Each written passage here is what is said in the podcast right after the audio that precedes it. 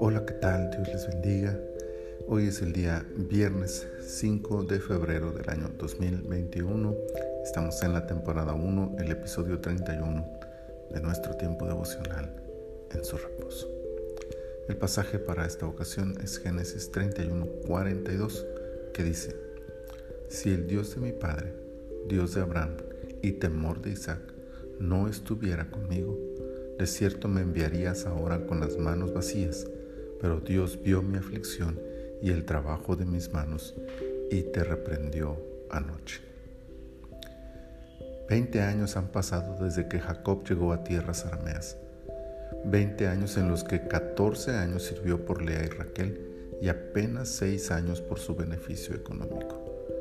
Llegó con las manos vacías, sin nada más que la promesa del Dios de sus padres y el voto que le hizo en Betel. Como decimos en México, no tenía ni un peso partido por la mitad, pero ahora que escapa de aquel destierro, tiene las manos llenas de provisión. Una familia, siervos, siervas y abundante ganado producto de su trabajo y de la bendición de Dios en su vida. Sin embargo, aún podía regresar con las manos vacías a la tierra de su nacimiento.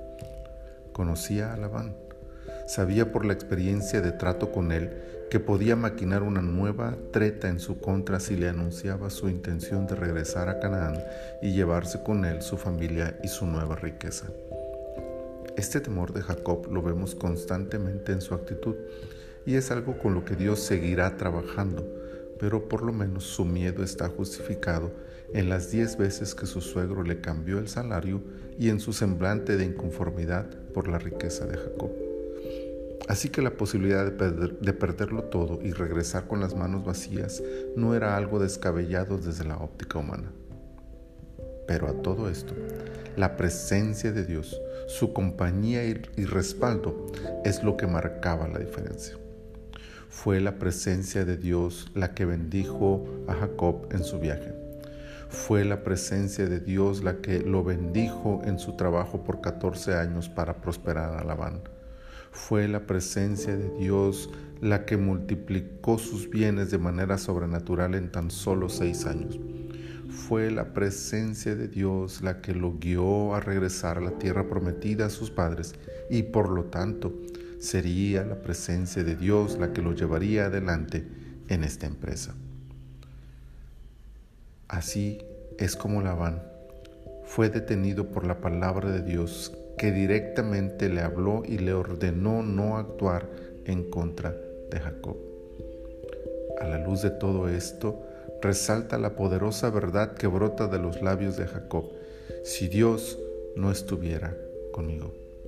Pero Dios estaba con Jacob y Dios está hoy en este día con sus hijos, con aquellos que han prometido ser fieles con aquellos que han tenido un verdadero encuentro con Él como Jacob en Betel, con aquellos que han, hecho, que han hecho un voto con Él.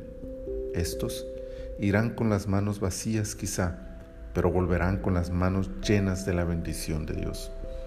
Seamos esa clase de hijos. Reconozcamos las manos llenas como, como resultado de su presencia en nuestra vida y mantengámonos fieles a Él en toda circunstancia. Bendito Señor, te doy gracias porque llegué a ti con manos vacías y tú has llenado estas manos de tu bendición. Muchas gracias Señor. Te adoro y te bendigo y te doy gracias y te reconozco que si no fuera por ti, mis manos seguirían vacías. Permítenos, Señor, mantenernos fieles al pacto que hemos hecho contigo y agradecidos cada día por todo lo que tú nos das. Te adoramos y te bendecimos con todo nuestro corazón. En el nombre de Jesús. Amén. Gracias sean dadas a Dios por sus bendiciones en nuestra vida y que su presencia siga siendo real a cada instante de nuestra existencia. Dios les bendiga.